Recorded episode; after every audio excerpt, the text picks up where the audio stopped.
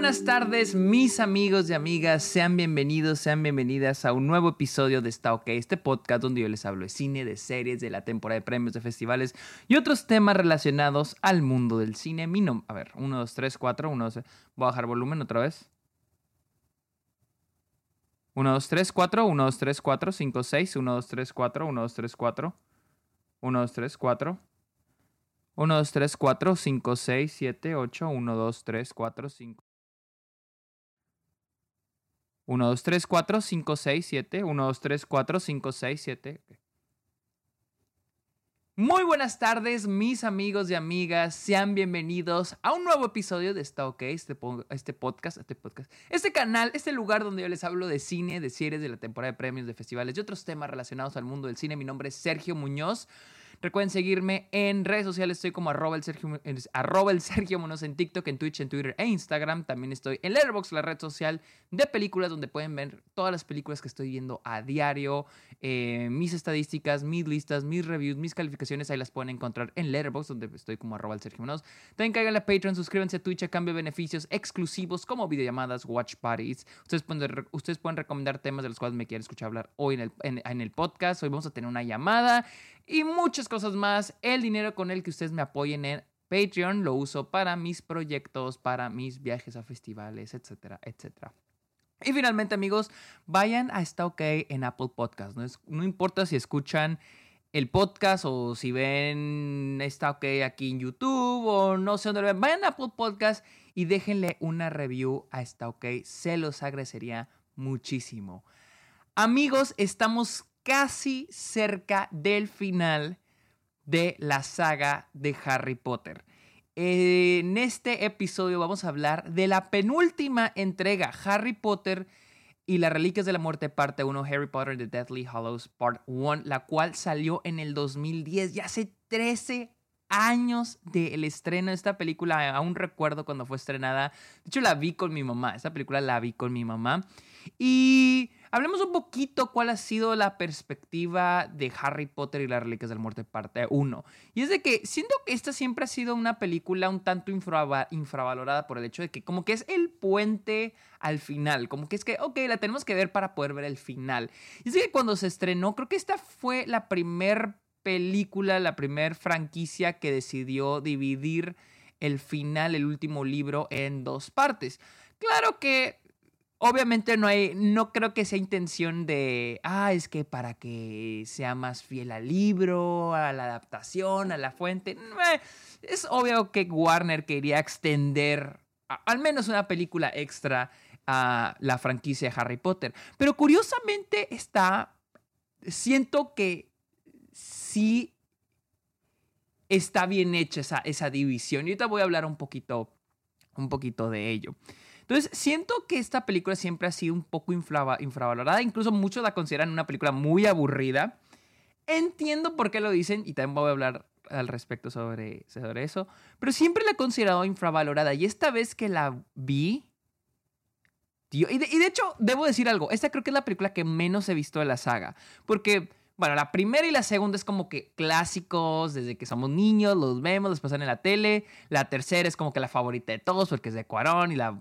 Esa, es, me acuerdo que la tercera fue la primera que tuve, que tuve físicamente. Y luego, la cuarta. La cuarta también se vea mucho. La quinta y la sexta creo que son las que más pasan en la tele. Y la, y la última, pues la última, ¿no? Pero como que esta era como la oveja negra de la saga, como que no es que fuera mala, pero era como que la gente, es la que la gente incluso sigue ignorando. Así que dije, vamos a ver qué tal. Y la pude ver eh, la semana pasada y... ¡Wow!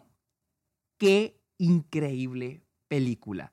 Y me atrevo a decir, y, quiero aclarar, siempre he considerado El prisionero de Azkaban la, la mejor película de la saga, pero después de ver esta película creo que esta es mi película favorita de Harry Potter.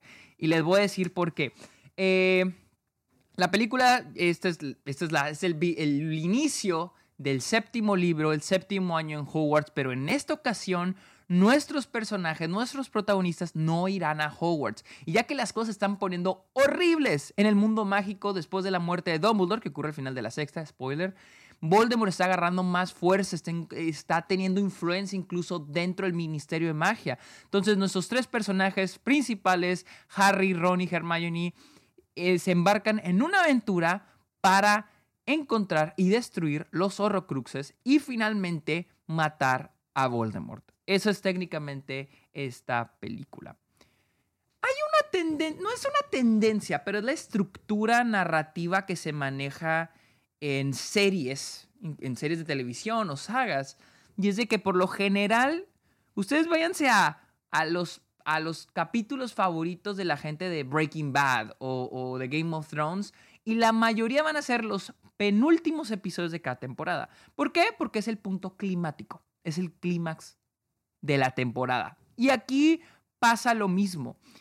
Esta película es realmente considero, Las Reliquias de la Muerte una película muy especial dentro de la saga porque es el punto más bajo de nuestros personajes. Hay en, en, en guion hay algo que se llama el momento, punto más bajo de nuestro protagonista, ¿no? Que es donde está en la peor situación física y mental. El momento más challenging, donde más se le va a pedir, donde ahí se va a ver de qué está hecho nuestro personaje. Esta, Las Reliquias de la Muerte, parte 1, es es ese momento en la saga de Harry Potter. Y no solo para Harry, sino para nuestros tres personajes. David Yates, director de esta película, y, Steve Kloves, quien escribió también, quien escribió todas menos la quinta, entienden el peso que está teniendo esta película. Y es de que eh, está esta discusión que mencionaba sobre dividir el último libro de una franquicia, de una saga, para poder hacer dos películas. Pero tú ves esta película y se nota que David Yates sabe lo que está haciendo. Incluso me atrevería a decir, esta es la mejor película de David Yates, porque sabe el peso que debe tener, el peso que debe tener esta película para llevarnos al gran final. Y es de que esta película, siempre hemos visto a Harry Potter como esta saga, esta franquicia. digo, es una franquicia de, o saga de, es una historia de fantasía, aventura. Nuestros personajes tienen que encontrar algo, resolver un misterio. Pero algo bien interesante sobre las Reliquias de la Muerte, parte 1, es de que los obstáculos, esta es una película muy psicológica, es una película muy psicológica para nuestros protagonistas. Digo, en la primera, ah, encontrar la piedra filosofal. La segunda, ah, encontrar la cámara secreta. En la tercera también siento que es un poco más emocional, es una película muy emocional, porque ya ahora sí va más de la mano de, de la vida personal de Harry, su pasado. La cuarta, el cáliz de fuego, pues es el torneo de los tres magos. Eh, la quinta, pues es este, hacer el ejército de, de, Dumbledore. Entonces, la sexta, pues hay que hablar con, con Slogan y sacarle el secreto que guarda, ¿no? Pero esta película, lo que es muy interesante es de que, ¿qué es lo que quieren nuestros personajes? Y esto es lo que se hace bien chingón y, es, y, con esta, y esta es la razón perfecta porque está dividida en dos partes y esta es la primera parte.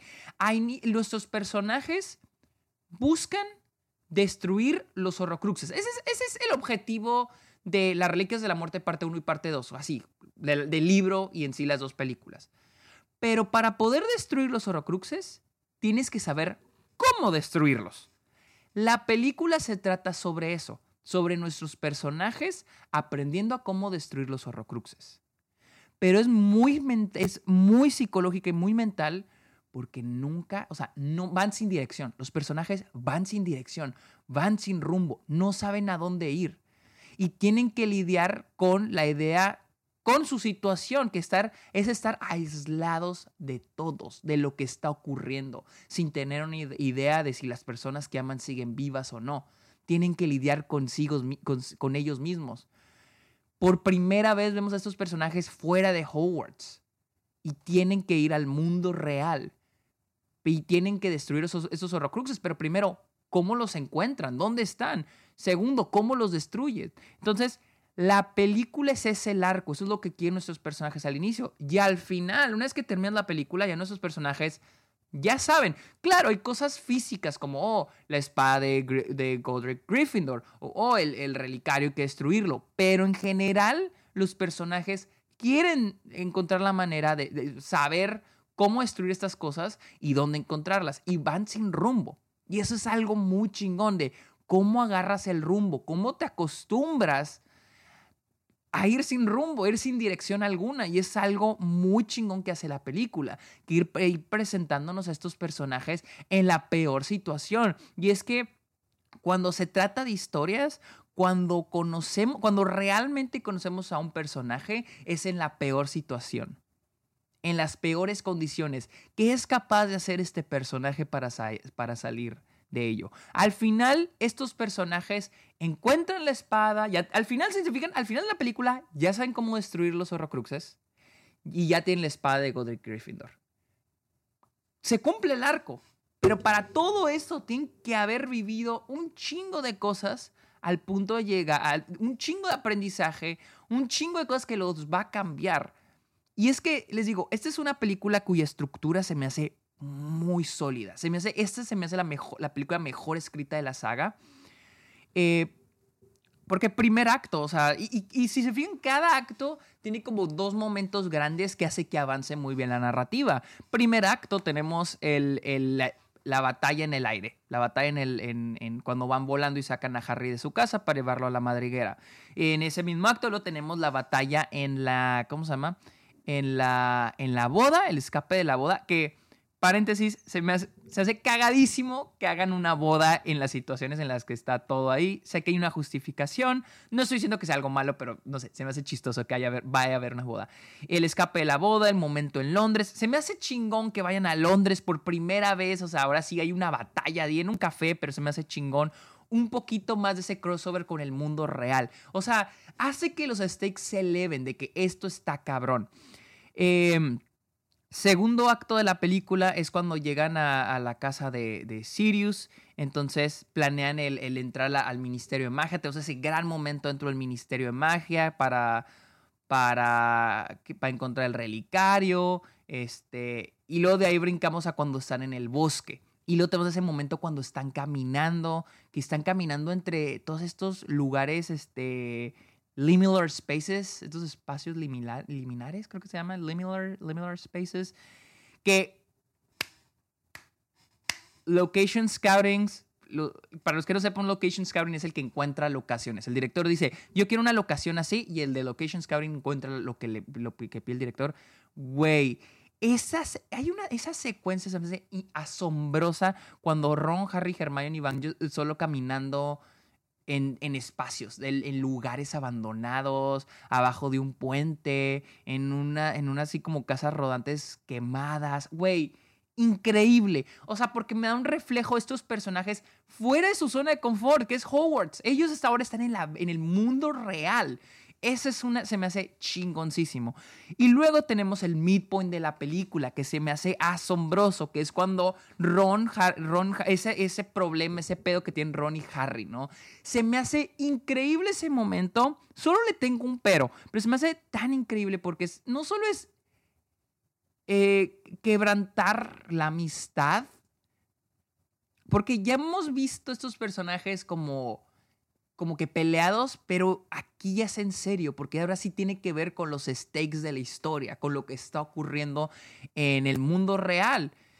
ese momento donde, porque sí, güey, Ron tiene un chingo de familia y él nomás está en la radio escuchando que no, que no digan el nombre de uno de sus hermanos, o de su papá, o de su mamá, de, su, de Ginny. O sea, él solo está, o sea, los stakes para cada uno de estos personajes son grandísimos, porque no solo es Harry, ¿no? La cosa no es solo Harry Potter tiene que matar a Voldemort, pero también la gente a su alrededor cómo se ve afectada. Y lo vemos a través de, de Ron. Ron se me hace un increíble personaje aquí. Y más porque, no sé, he, tenido esta plática con una amiga que también, ambos leímos eh, Harry Potter y somos muy fan de la saga y ella decía que ella no le gustaba el retrato, como, como la adaptación que Ron en la saga. Ella sentía que, que Ron en, la, en, en las películas es un idiota.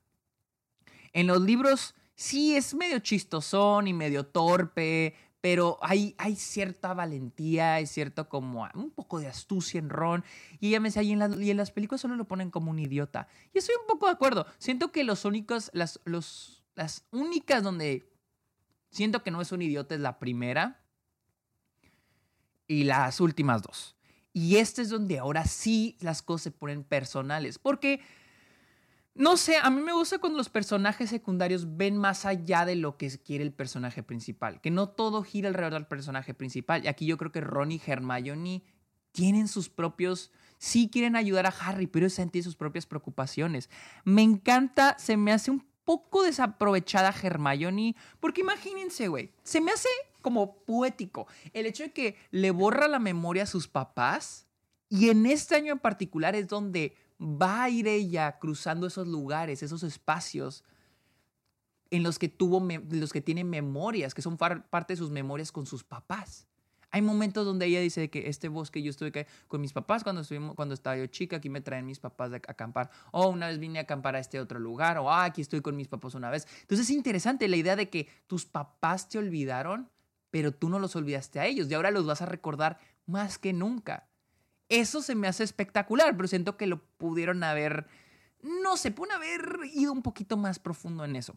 Ahora, les digo, el personaje Ron en ese momento, en el midpoint, que es la pelea entre Harry y, y Ron y ese momento de decisión, mi único pero, mi único pero con esa escena es de que me hubiera gustado que Ron hubiera tenido el, el collar, el, este, el relicario colgado. Y les voy a decir por qué. Ellos se van a decir, no, es que el relicario es lo que hace que se, que se empiecen a, a, volver, pues no locos, pero los que se empiezan a sentir frustrados, molestos.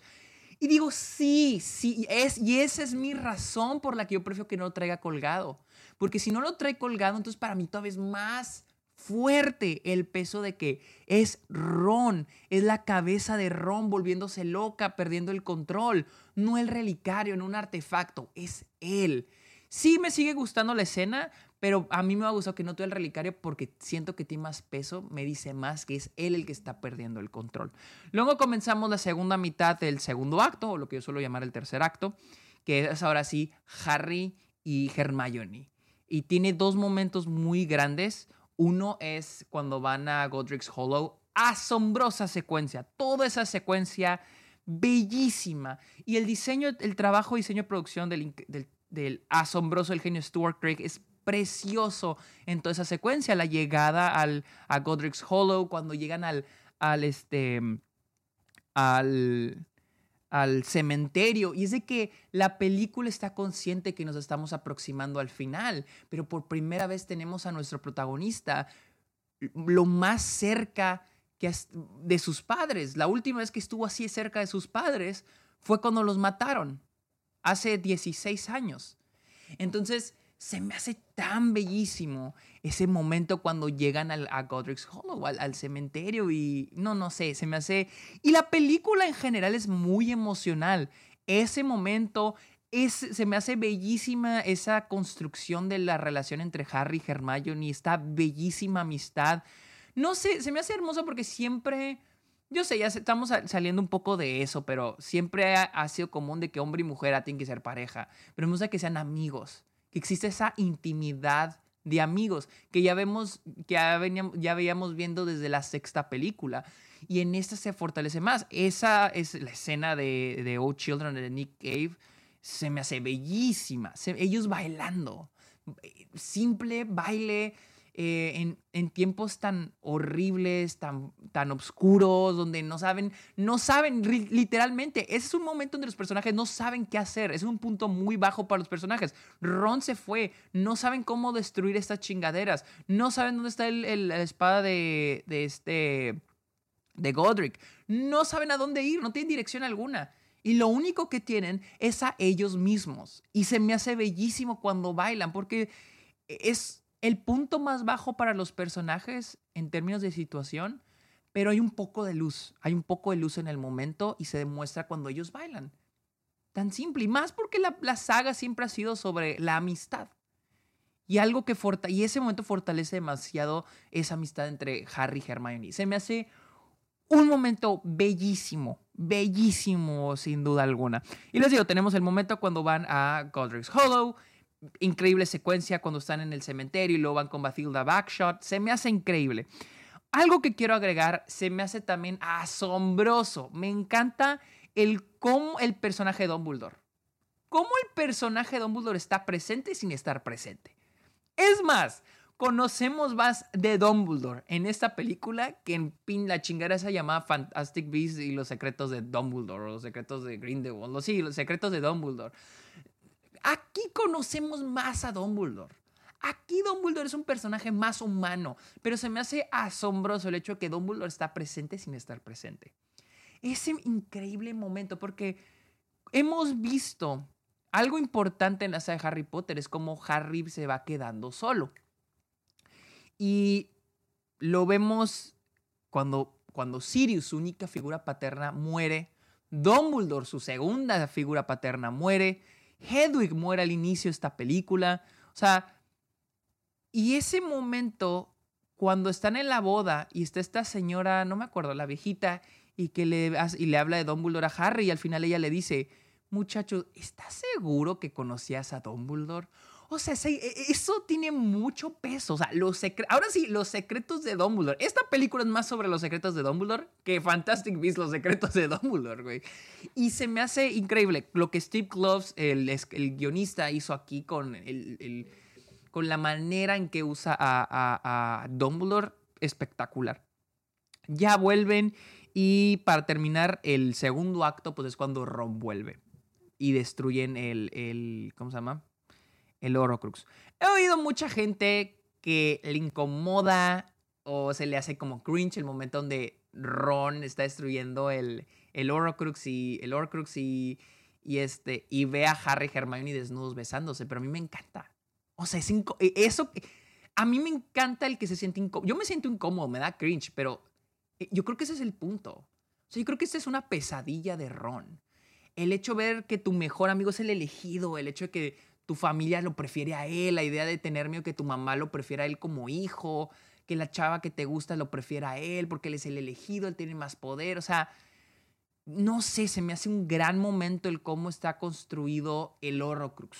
Me encanta, me encanta, me encanta mucho el, ese momento. Y pues ya brincamos al último acto de la película, que es cuando van con Xenophilus eh, Lovegood, el papá de Luna, eh, y, la, y la parte de la mansión Malfoy y es el final de la película. Este, les digo, muy bien construida en, en esos aspectos. Les digo, son dos grandes momentos por acto. Y la parte de Xenophilus Lovegood me, me gusta mucho. Güey, la escena, la, la, la secuencia animada de, de los, de las, del cuento de los tres hermanos, espectacular bellísima. Siempre, me, siempre he apreciado mucho el trabajo de esa secuencia animada. Primero, la idea de que hayan hecho una secuencia animada de ese momento. O sea, que no haya sido un típico flashback con, otra, con otro color en blanco y negro o con color sepia o... No, no, no. Es animación a través de siluetas. Y de hecho, estoy casi seguro que hay una combinación de 3D y 2D que tanto han mamado con Into the Spider-Verse. Estoy casi seguro que una combinación de 2D y 3D en este diseño, en los diseños de esta animación. Se hace bellísimo con la voz narrado por, por Emma Watson. Por Emma, sí, es Emma Watson. no, Emma Watson. Por Emma Watson. Se me hace un momento bellísimo. ¿Qué más? Eh, hay ciertas, hay, ciertos personajes que me gustan mucho eh, y no sé si mencionarlos porque ya hablan, ya es también hablando un poquito de, la parte 2 que ya también ya vi. Eh, pero el personaje Lucius Malfoy se me hace fascinante. Eh, la situación en la que está, decrépita, miserable, la familia Malfoy, no sé, me, me, me gusta mucho ese personaje. y algo que se me hace increíble también de esta película es el diseño de sonido. Tiene un diseño de sonido espectacular. Yo creo que es la película con el mejor diseño de sonido de toda la saga. Eh, diseño y mezcla de sonido. Diseño es levanten las orejas cuando escuchen, cuando vean esta película. Eh, piensen en todos los sonidos que se están escuchando. Hay detalles bien chingones. Los horrocruxes tienen sus propios sonidos. Eso no lo había notado. Y la mezcla de sonidos es espectacular también. La escena que a mí se me hizo de que, wow, fue es, la escena de Xenophilus Lovegood. ¿Sí es Xenophilus o solo estoy diciendo el nombre mal? Que es este, interpretado por Ray Ifans. Ifans, Ifans creo. Eh, no, no, no, quiero, a ver, sí se llama... Eh, sí, Xenophilus Lovegood, sí se llama así. esa escena cuando llegan los mortífagos y todo está volando, güey, el diseño de sonido en esa escena es espectacular. Es, yo creo que también la escena cuando destruyen el, el relicario, el Horcrux, se me hace increíble. Volviendo a ese momento, y, y tengo como que sentimientos encontrados con la parte de Ron volviendo, porque se me hace increíble. Y, y, ese momento donde dice que él está en un bar y escuchó, un, usó el de la luz y luego una luz con la voz de Hermione y llegó a él, lo tocó en el pecho. Se me hace bellísimo y lo compro, o sea, se me hace increíble como el arco final del personaje. Por el hecho de que eso es lo que lo hace volver.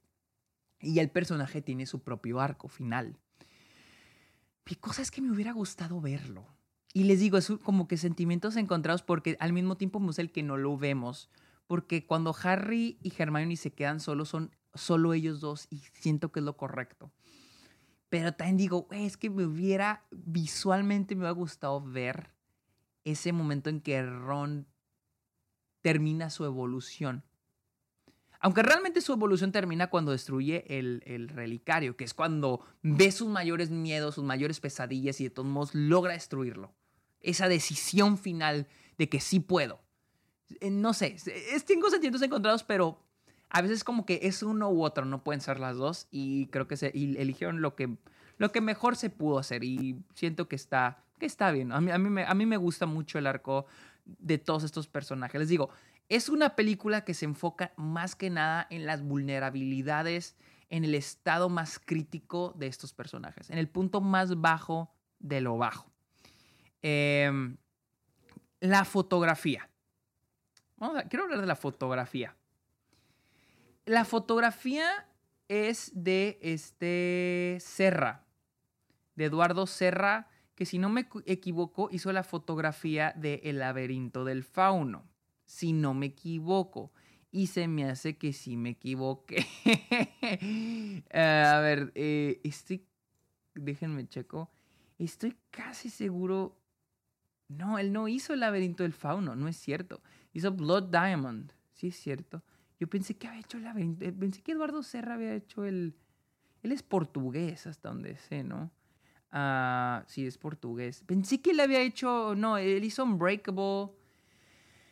Ah, sí, y Defiance. Sí, yo pensé que le había hecho el laberinto del fauno, no me equivoqué. No, no, no, el laberinto del fauno, estoy pendejo. Lo hizo Rodrigo Prieto, ¿no?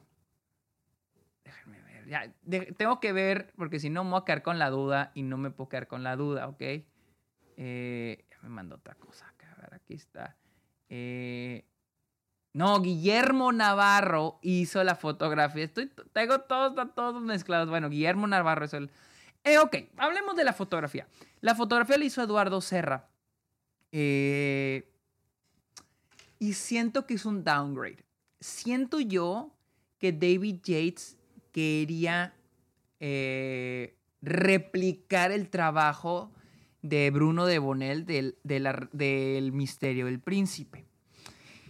Y lo único que hace es una réplica superficial. Hace que, hace que la, imagen se vea más desaturada, sin tantas ganas. No es una fea fotografía, pero es un downgrade muy grande. Digo, la sexta, la mejor fotografía a esta, que esta ahora sí la considero creo una de las peorcitas.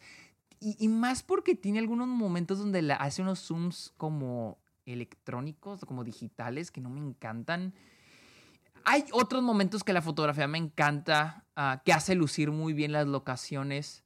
Hay un momento donde la fotografía y el sonido me fascina, que es cuando, cuando vuelven de con Xenófilos Lovegood al bosque y están los, los Scavior y esos güeyes y los empiezan a perseguir. Hay un corte que me mama, que es cuando cortan y ¡pum! y sea como a silencio y vemos a los personajes corriendo. Pero la cámara se mueve súper rápido, súper rápido, pero es silencio, escuchamos silencio y, y empieza la banda sonora de Alexander Desplat. La banda sonora está asombrosa, se me hace bellísima, porque hay un énfasis, siento que la banda sonora hace un énfasis al pasado de Harry, al pasado del mundo mágico, al pasado de Dumbledore, las reliquias de la muerte. Digo, todos estos personajes tienen algo en común, que es eh, que son de, de Godric's Hollow. me hace muy interesante eso y creo que la música gira un poco en torno a eso, las reliquias de la muerte, a pesar de que las reliquias de la muerte no las conocemos hasta el final de la película, es cuando, hasta el último acto es cuando ahora sí conocemos qué son las reliquias de la muerte. Y les digo, al final, ese es el arco de los personajes. Los personajes quieren eh, destruir los Horrocruxes y saber qué es ese simbolito raro del triangulito y, la, y el circulito y la rayita. Al final, ya saben todo eso, pero se ganan unas muy buenas experiencias. Ese es el arco de los personajes. Siento que las Reliquias de la Muerte hace increíble trabajo en presentar ese, ese, ese arco. La película termina, les digo, el final, a pesar de que los personajes logran su meta, logran conocer cómo destruir estos artefactos, el cómo, el, qué, son el conocer qué son las reliquias de la muerte, al final, ese final, a pesar de que logran eso, es un final muy triste. Es cuando muere Dobby. Es tristísimo. Es un. Es un se me hace triste, güey. Las líneas. Eso está en otro upgrade grandísimo desde la segunda, porque realmente creo que La Cámara de los Secretos es la película con los peores diálogos de exposición. A esta, esta se me hace. Y eso me encanta. Y yo sé, muchos, mucha gente, esta película les parece aburrida. Se, les, les parece aburrida porque es mucho silencio y se toma su tiempo. Pero yo la estaba viendo y decía, yo no quitaría ninguna escena. Realmente yo no quitaría ninguna escena. Todas estas escenas son, son necesarias. Pero no puedes, no, no puedes estar todo el tiempo de. Y escena de acción, y los personajes ahora corren, y los personajes se meten aquí. No, hay momentos donde tienes que darle un respiro a la película, darles un respiro a los personajes. Y yo siento que esta película haces muy bien. Ese final con Dobby, los, los diálogos se me hacen espectaculares, lo que le dice Dobby. Es, un no lo voy a repetir porque después me suelto llorando, pero ustedes saben las líneas de la, de la escena. Ahora les digo, hay, cosas que sí me causan un poquito de ruido en esta película. No es tanto comparado a la, a la parte 2. Pero no me encanta esto de que Harry ve las cosas a través de, de sueños. O sea, eso que se ya se había planteado desde la quinta, de que Harry ve lo que Voldemort está viendo. Mi cosa es de que para empezar en la sexta, que yo recuerdo ya no ocurre. O sea, se abandonó eso. Y en esta ocurre cuando es necesario darle información al personaje. Se me hace muy flojo. Eh, creo que se hace menos flojo que las otras películas, pero igual se me hace muy flojo. Digo, tenemos ese momento donde, donde Harry ve a Voldemort hablando con Gregorovich, el, el que vende varitas y que le habla de, y le dice, ¿dónde está? ¿Y dónde está? Y, la, lo ve el simbolito de las reliquias de la muerte. Y luego tenemos con cuando Voldemort habla con Grindelwald y que le pregunta dónde está la varita de Sauco. Eh, y creo que el final de la película, cuando Voldemort agarra la varita y le da el cielo, creo que también, increíble final. también creo que lo ve Harry en el sueño, porque en la segunda dice que ya sabe el que Voldemort encontró la varita. No me, o sea, e igual se me hace difícil encontrarle una solución a esto por el hecho de que no sé, o sea, realmente no sé cómo... cómo solucionarlo. Realmente no sé cómo decir, ah, güey, este... Pone, agrega esta escena y no sé cómo crear un momento de exposición donde Harry sepa lo que Voldemort ya hizo o los avances. Y más porque la película jamás sigue a Voldemort más que al inicio al, inicio de la película que tenemos la escena con la, ¿cómo se llama? Con la, en la mansión Malfoy. Esa es la única escena donde Voldemort aparece que yo recuerde en esta película. Entonces, la película realmente no sigue a Voldemort. Entonces, los momentos donde hay que darnos exposición de lo que Voldemort sabe o, lo que, o los avances de Voldemort, pues lo usan a través de sueños. Pero repito, Harry solamente tiene sueños cuando le van a dar información necesaria para avanzar la trama. Entonces, esos son como que los momentos que me hace... No sé, esos son los momentos que me hacen mucho, mucho, mucho, mucho ruido, pero no me echan a no me echan a perder este, no me echan a perder la película. Eso. Eh, pero sí, creo, realmente creo que esta película es, es la mejor de la saga porque no solo el hecho de que está muy bien escrita, muy bien estructurada, pero también el hecho de que es la película donde más llegamos a conocer a estos personajes. Repito, en una película, en una historia, videojuego, libro, película, lo que ustedes quieran, En una historia, cuando más conocemos a nuestros personajes es en los peores momentos, en las peores situaciones. Y ya se sabía que este era este el momento donde las cosas iban a poner más feas para nuestros personajes. Pero siento que David Yates sabe lo que estaba haciendo con esta película. Sabe lo que estaba, lo que, lo que involucraba este viaje para estos personajes. No solo es, ah, hay que ir por los horrocruxes y hay que ir a encontrar la espada de, de Godric Gryffindor y que hay que ver qué es este simbolito. Pero todo lo que queda entre líneas, toda e, esta exploración de personajes fuera de su zona de confort, lidiando consigo mismos, lidiando con el fracaso, lidiando con no saber qué hacer, lidiando con el estar aislados. Eso es lo que se me hace lo más fuerte de esta película. Y al final, repito, en las, en las peores situaciones es cuando vemos de qué están hechos nuestros personajes. Y más con alguien como Harry Potter. Eh, lo he repetido mucho. En las primeras tres películas todo le sale bien a Harry. A partir de la, cuarta, quinta, sexta, las cosas no empiezan a ir bien. La esta séptima parte uno es donde ya las cosas se ponen terribles. les digo, esta es una película muy psicológica donde vamos a explorar la experiencia de estos personajes en la peor situación. Pero bueno, amigos, esta fue mi opinión de Harry Potter y las Reliquias de la Muerte, parte 1, Harry Potter and the Deadly Hallows, part 1, la cual está en HBO Max. Acá la pasaron en el cine, pero creo que ya no está. Ahí la pude ver. Increíble experiencia, la amé, bellísima y les digo, hasta ahorita creo que es mi favorita de la saga. Amigos, recuerden seguirme en redes sociales. Estoy como arroba el Sergio Munoz. Estoy en Letterboxd, la red social de películas. Estoy como arroba el Sergio Munoz. Caigan a Patreon, suscríbanse a Twitch, acá beneficios exclusivos. Y déjenle una review a Está OK en Apple Podcast. Amigos, muchísimas gracias por escuchar este episodio. Que tengan muy bonito día. Bye.